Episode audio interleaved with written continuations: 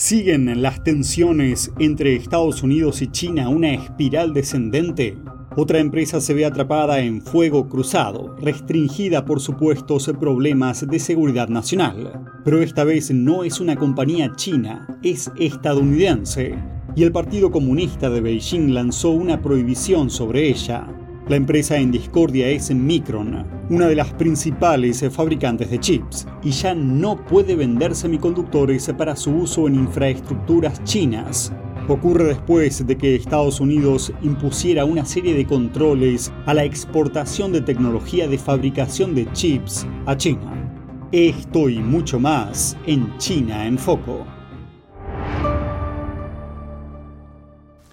Bienvenidos a China en Foco mi nombre es Julián Bertone. Empecemos por noticias sobre la competencia entre Estados Unidos y China. Otra importante empresa fue prohibida por motivos de seguridad, pero esta vez la empresa no es china, es estadounidense. El regulador chino del ciberespacio, CAC, declaró el fin de semana que los productos fabricados por el fabricante estadounidense de chips de memoria Micron no superaron una revisión de seguridad. Como consecuencia, la agencia ahora impide a los proveedores de infraestructuras chinos las compras de productos a la compañía. Miremos qué está pasando. China afirma que Micron Technology, uno de los principales fabricantes de chips de Estados Unidos, no superó una revisión y supone un riesgo para la seguridad nacional. Como consecuencia, el domingo el régimen anunció que prohibía el uso de sus productos en proyectos de infraestructuras clave. La medida parece suponer una escalada en las tensiones entre Beijing y Washington en torno a la tecnología y el comercio. Se produce después de que el regulador chino del ciberespacio investigara durante semanas a Micron, y podría afectar a todo, desde el transporte a las telecomunicaciones y las finanzas. En un comunicado, el CAC dijo que había llegado a la conclusión de que Micron, y cito, plantea importantes riesgos de seguridad para la cadena de suministro de infraestructuras de información crítica de China. La CAC no dio detalles sobre qué riesgos encontró ni qué productos de Micron se verían afectados. A las pocas horas, el Departamento de Comercio de Estados Unidos dijo que la prohibición no tenía fundamento. Micron obtiene alrededor del 10% de sus ingresos de China, pero no está claro si las ventas de la empresa a clientes no chinos en el país se verán afectadas.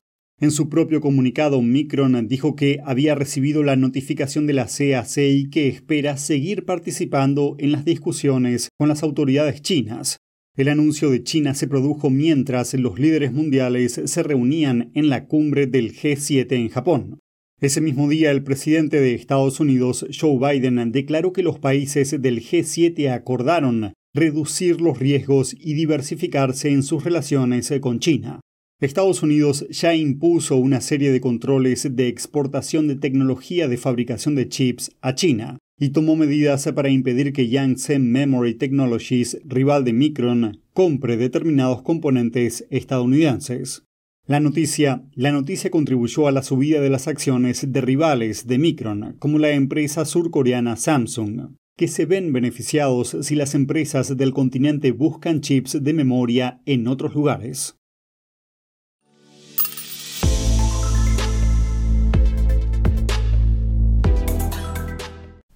Otra consultora estadounidense cierra sus puertas en China.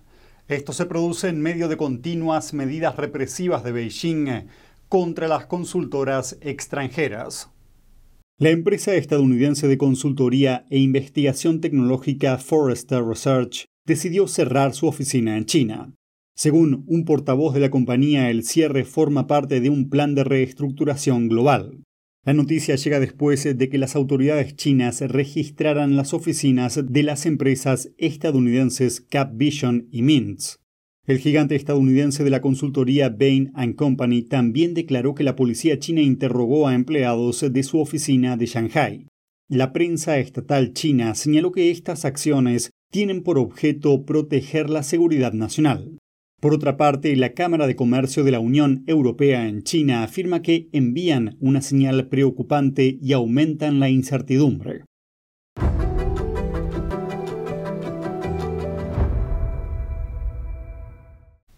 Los líderes de algunas de las democracias más importantes del mundo acordaron adoptar un enfoque unificado frente a la creciente agresividad de China.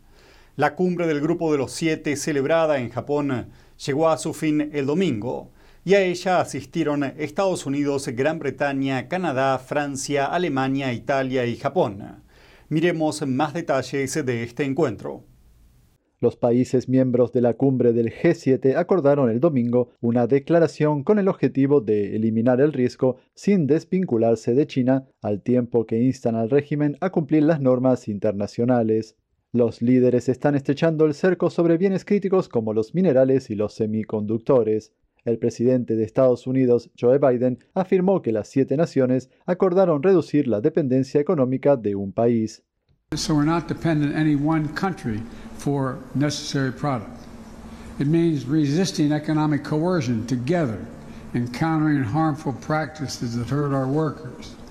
It means protecting a narrow set of advanced technologies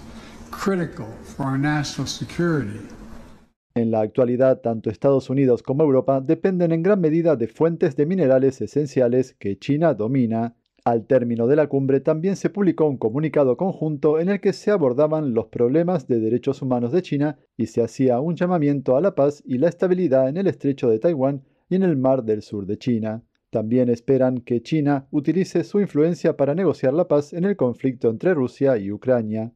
Biden afirmó que Estados Unidos no considera a Taiwán una nación independiente, pero se comprometió a poner a Taiwán en una posición en la que pueda defenderse por sí mismo. And there is clear understanding among most of our allies that, in fact, if China were to act unilaterally, there would be a response. A pesar de no haber gobernado nunca la isla, el Partido Comunista Chino considera a Taiwán como un territorio propio y pretende tomarlo por la fuerza si es necesario. El primer ministro británico, Rishi Sunak, afirmó que China representa el mayor riesgo para la seguridad y la prosperidad. Alemania, Francia y Japón, sin embargo, se mostraron más cautos con China debido al impacto potencial en sus economías. John Mills, exdirector de política de ciberseguridad del Departamento de Defensa, señaló a NTD que las declaraciones de los líderes fueron contundentes, pero llegaron tarde. It's late in the game. These were the kind of comments that should have been said uh, uh, several years ago by these, these, these countries. En respuesta a la cumbre, China contestó con dureza, convocando al embajador japonés para criticar a Tokio y reprender a Gran Bretaña. El periódico estatal chino Global Times calificó al G7 de taller anti-China. El año pasado, China era el mayor mercado de exportación e importación de Japón. Esto significa que si China tomara represalias, la economía japonesa sufriría un duro golpe. El régimen también instó a Estados Unidos a cambiar su percepción sobre China y a reconducir los lazos. La eterna belleza de la pintura realista al óleo. Magnífica, expresiva e inspiradora. El sexto concurso internacional de pintura figurativa de NTD, guiado por la pura autenticidad, belleza y bondad. Lo invita a unirse con nosotros en un viaje de retorno al arte tradicional. Premio de oro, 10 mil dólares. Para más detalles, visite oilpainting.ntdtv.com.es.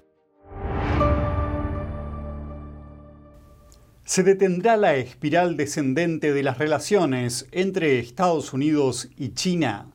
Las dos superpotencias están dando señales de querer encontrarse. Beijing instó a Washington el lunes a tomar medidas prácticas y a poner la diplomacia de nuevo en marcha. Una portavoz del Ministerio de Asuntos Exteriores dijo que Estados Unidos debería dejar de socavar la soberanía de China y encontrarse con Beijing a mitad de camino. El comentario se produce después de que el presidente Biden dijera que Estados Unidos y otras democracias ricas están tratando de diversificar las cadenas de suministro vinculadas a China. We're not looking to decouple from China. We're looking to de-risk and diversify our relationship with China. Mientras tanto, Biden dijo que cree que las relaciones pronto empezarán a reactivarse. Añadió que Washington debería mantener una línea directa abierta con China.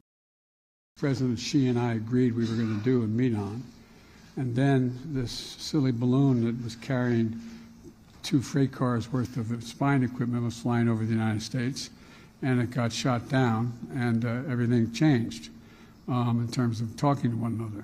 I think you're going to see that begin to thaw very shortly. Biden también dijo que está sopesando la posibilidad de levantar las sanciones impuestas al ministro de Defensa chino, Li Shangfu. Estados Unidos incluyó a Li en su lista negra por comprar armas rusas en 2018. Aún así, Beijing nombró al funcionario sancionado como su nuevo jefe de defensa. El régimen se negó a que se reuniera con el jefe de defensa de Estados Unidos, Lloyd Austin, el próximo junio debido a dichas sanciones. 2 millones de dólares, un precio elevado para un chiste, una ocurrencia reciente y aparentemente inocua, dio lugar a una cuantiosa multa en China. Beijing impuso la dura sanción después de que un cómico chino comparara el comportamiento de dos perros con un eslogan del ejército comunista. Miremos qué fue lo que pasó. Li Haoxi se hizo viral en las redes sociales chinas tras una actuación en directo en Beijing el 13 de mayo. Durante el espectáculo, Li se burló de una escena en la que sus dos perros perseguían a una ardilla. Estos perros me recordaron ocho palabras, estilo de trabajo fino capaz de ganar batallas. Y se oye al público estallar en carcajadas, pero algunos no estuvieron de acuerdo con la cita, estilo de trabajo fino capaz de ganar batallas. La frase fue acuñada por el líder del Partido Comunista Chino, Xi Jinping, en 2013. Xi la fijó como objetivo para el Ejército Popular de Liberación de China. Los reguladores de Beijing sancionaron a la empresa que contrató a Li, Xiaoguo Culture Media, la empresa de comedia más conocida del país, que ahora se enfrenta a una multa de más de 2 millones de dólares. Si se trata solo de los militares no habría problema. La cuestión es que la frase es una guía de Xi Jinping a los militares. No puede citarse en otro contexto que no sea el de la propaganda, y mucho menos comparándola con perros callejeros. Los funcionarios acusaron a Li de pasarse de la raya y, en sus palabras, difamar gratuitamente la gloriosa imagen del ejército. También instaron a la industria del entretenimiento a corregir su pensamiento creativo. Posteriormente, la compañía fue suspendida de todas sus actuaciones en Beijing. Li fue detenido y podría ser condenado a prisión. Un analista acusó al régimen chino de exagerar. Crea un clima de política de prioridad militar que podría beneficiar los planes del PSC para una futura guerra en el estrecho de Taiwán o el despliegue del control militar en todo el país. A mediados de febrero, el Departamento de Propaganda de China prohibió la entrada al país a otro cómico famoso. Este artista se había burlado supuestamente de las medidas de control de pandemias de Beijing durante su gira norteamericana.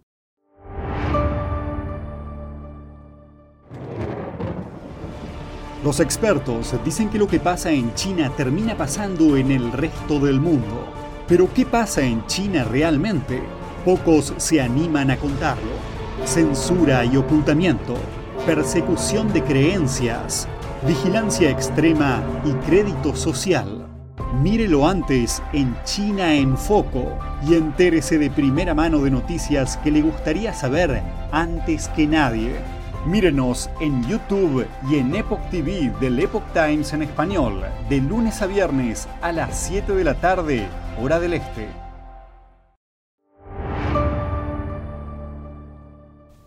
Los agricultores de la provincia china de Yunnan se enfrentan a una grave escasez de agua. La región es una de las más afectadas por la actual sequía del país. Miremos los detalles. Un video reciente captó a residentes de Yunnan, China, dirigiéndose a la cima de una colina en busca de agua. El flujo de agua aquí es fuerte, se ven muchas mangueras. Mucha gente subió hoy a la montaña en busca de agua. Buscamos varias veces por todas partes. La sequía extrema afecta más de un tercio de la provincia. Las autoridades dicen que no hay precipitaciones importantes desde principios de año. Muchos lugares también soportan olas de calor con temperaturas superiores a los 40 grados centígrados. Los residentes dicen que la falta de una respuesta oficial los llevó a buscar sus propias fuentes de agua. La escasez de agua es un problema en las zonas rurales. Ríos y lagos se secaron y los niveles de agua siguen bajando. Este problema es generalizado en todo el país. Otro video muestra un campo agrietado cubierto de plantas marchitas. En las zonas de Yunnan, fronterizas con Birmania, las precipitaciones fueron abundantes en años anteriores y rara vez se produjeron sequías. La sequía en China es generalizada y afecta también a otras zonas como el sur de Sichuan y el oeste de Huizhou.